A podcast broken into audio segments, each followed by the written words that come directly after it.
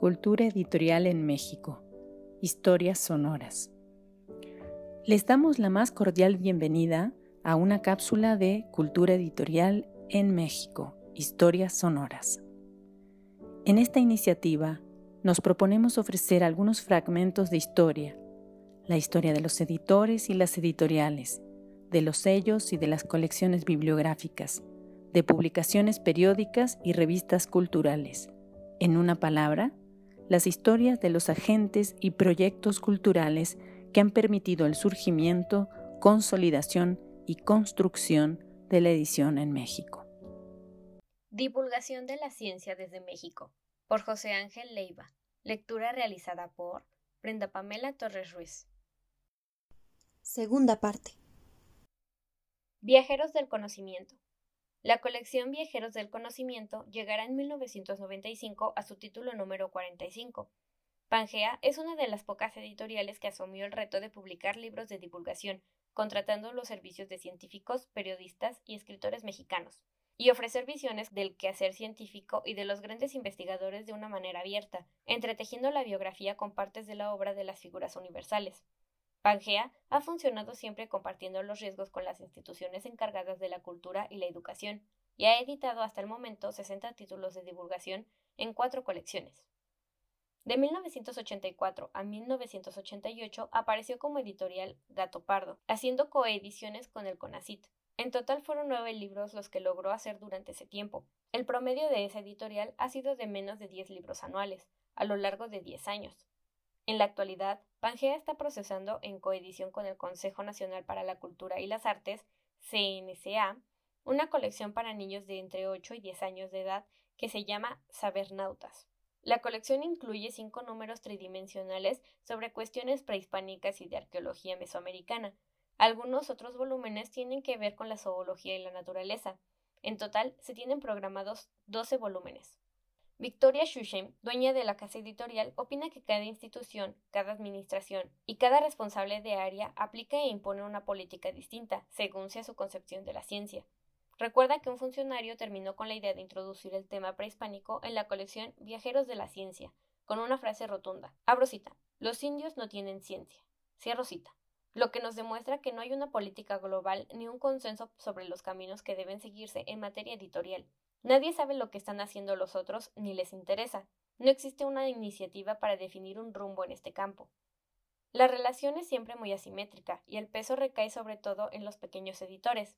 El funcionario no asume la misma responsabilidad y aplica criterios y procesos larguísimos e intolerables. Es un área con poca competencia y por lo mismo representa mayores dificultades, pues primero hay que crear la demanda, el público, comenta la editora. Para ella, otra desventaja es que los libros que produce sean tan baratos, ya que su bajo precio se convierte en un inconveniente.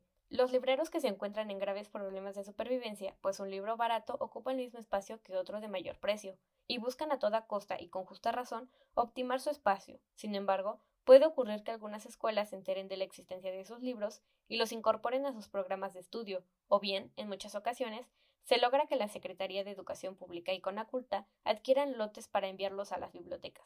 Los niños buscan textos no literarios que resuelvan su curiosidad de la realidad, de cómo funciona, agrega Victoria Shushin.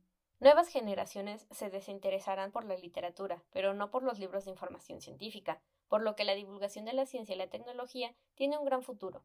Creo que el porvenir nos plantea nuevas opciones, conjugadas con medios electrónicos y libros más interactivos.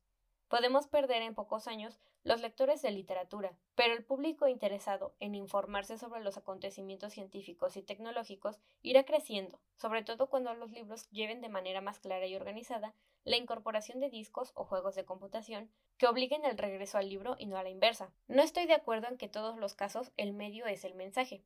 Las grandes editoriales hacen de cuando en cuando libros de divulgación científica porque no tienen una idea clara, porque no están inmersas en el medio.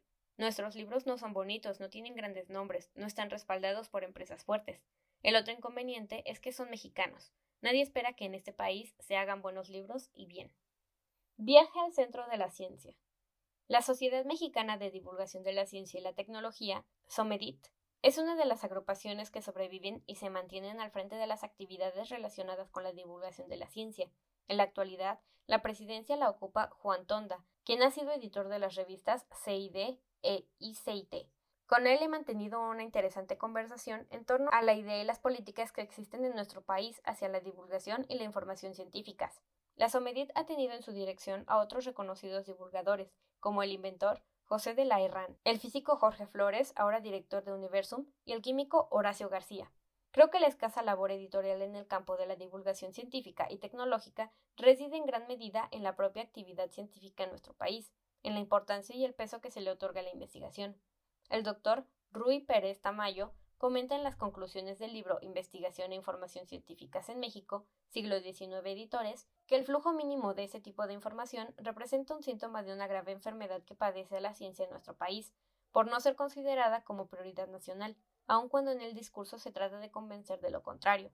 El bajo número de investigadores por 10.000 habitantes demuestra que la ciencia y la tecnología son vistas todavía con desinterés y en un plano secundario, pese a lo que se diga. Pero no solo tiene que ver con la información que generan o deberían generar los científicos para alimentar a la comunidad académica local y extranjera, sino con la información que debería producirse para la sociedad mexicana, para hacerla partícipe de una visión más inteligente y realista de nuestro futuro.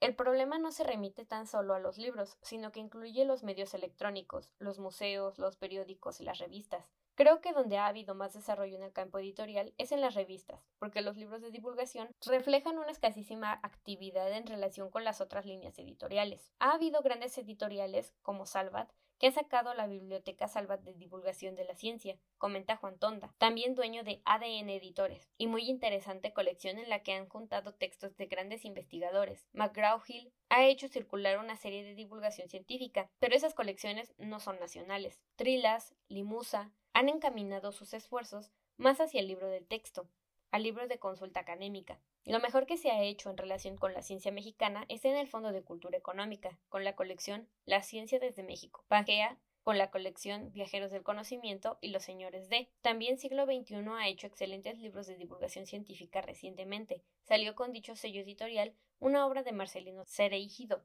Ciencia sin seso, pero no están planteados como colecciones. Alhambra Mexicana tiene entre otros textos La bomba y sus hombres, pero definitivamente no están planteados en perspectiva.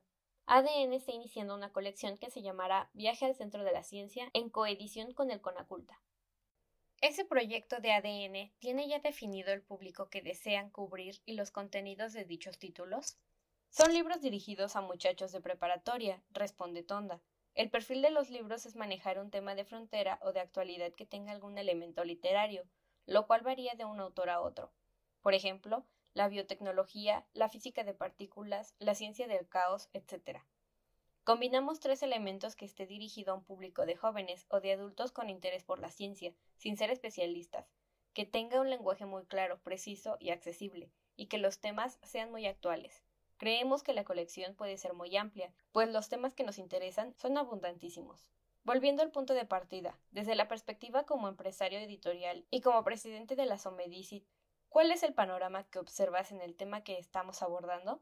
La presencia de la ciencia en los periódicos y en algunos suplementos especiales es una muestra clara de la importancia que comienzan a tener en México la información científica y la tecnología. CONACYT, la National Science Foundation de Estados Unidos y la organización equivalente de Canadá han firmado un convenio para hacer de manera permanente cada año una semana de la ciencia y la tecnología. Por supuesto, los resultados de esta semana redundarán en beneficio de la divulgación. La formación de los divulgadores es un proceso lento, que requiere experiencia en el manejo de las técnicas narrativas y periodísticas y, a la inversa, exige conocimientos científicos. Tener una base académica muy sólida por interpretar y transformar la información científica y técnica en un discurso comprensible para un amplio público, sin que la calidad de los conocimientos se reduzca y sin que el lenguaje aparezca como simplón. La riqueza literaria, la calidad periodística, el nivel editorial y el conocimiento deben formar una amalgama nítida e inteligente, capaz de sensibilizar y hacer atractiva la ciencia. Todavía es tiempo de que las instituciones educativas y científicas apoyen los esfuerzos de las editoriales independientes, que por lo regular son pequeñas, para que en el país se vaya conformando una cultura editorial que vea en este rubro posibilidades de crecimiento, la divulgación de la ciencia es, sin duda, un factor estimulante para el apoyo a la investigación de la ciencia y la tecnología, para que la población y sus representantes políticos comprendan su trascendencia. CONACIT y CONACULTA son las instancias principales para desplegar con toda su potencia la política editorial en el campo de la divulgación. Lo importante sería que no se perdiera la continuidad de los programas que ya se ha logrado consolidar y en los avances dentro de la comunidad científica para motivarla a participar en las tareas de la divulgación. ADN ha publicado recientemente ¿Qué onda con el SIDA y biotecnología? La lámpara de Aladino, ambos títulos con tirajes de 5.000 ejemplares. ¿Una política de divulgación científica? Con esta pregunta llegué hasta las oficinas del físico Ernesto Márquez Nerey, de la Subdirección de Divulgación del CONACIT. Para el funcionario, fuera de los libros que produce el Consejo, el Fondo de Cultura Económica con la colección La Ciencia desde México es la institución que ha dado una mejor respuesta editorial a la divulgación de la ciencia en nuestro país, sobre todo si se toma en cuenta que los autores de dichos libros son los propios investigadores nacionales.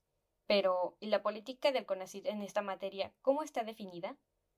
Mi preocupación central no es la evidencia de que no existe una política editorial en México hacia la divulgación de la ciencia y la tecnología, sino la necesidad de organizar programas de investigación como de divulgación científica. Yo creo que en los museos universitarios, especialmente en Universum, sí te podrían dar información acerca de las investigaciones sobre la divulgación. CONACIT, más que tener una política definida para la divulgación, desea que la sociedad civil se exprese y proponga opciones. CONACIT apoya cualquier iniciativa en este sentido. Trabajamos más en función de necesidades que de una política. CONACIT continúa publicando materiales de divulgación y creo que en la medida que mantenga esa postura debería recibir apoyo de la Cámara Nacional de la Industria Editorial. Para poder desplazar esos materiales, CONACIT asume esa tarea porque está consciente de que no hay mucha aportación en materia de divulgación científica. Es necesaria la participación de los libreros y editores para que se difundan la ciencia y la tecnología, la investigación. Agradecemos a los investigadores y profesionales del mundo del libro y la edición por el apoyo en la elaboración de contenidos. Los interesados en proponer nuevos contenidos, no duden en escribirnos a culturaeditorialmx.gmail.com. Los invitamos a seguirnos en Cultura Editorial en México, Historias Sonoras. Gracias por su atención.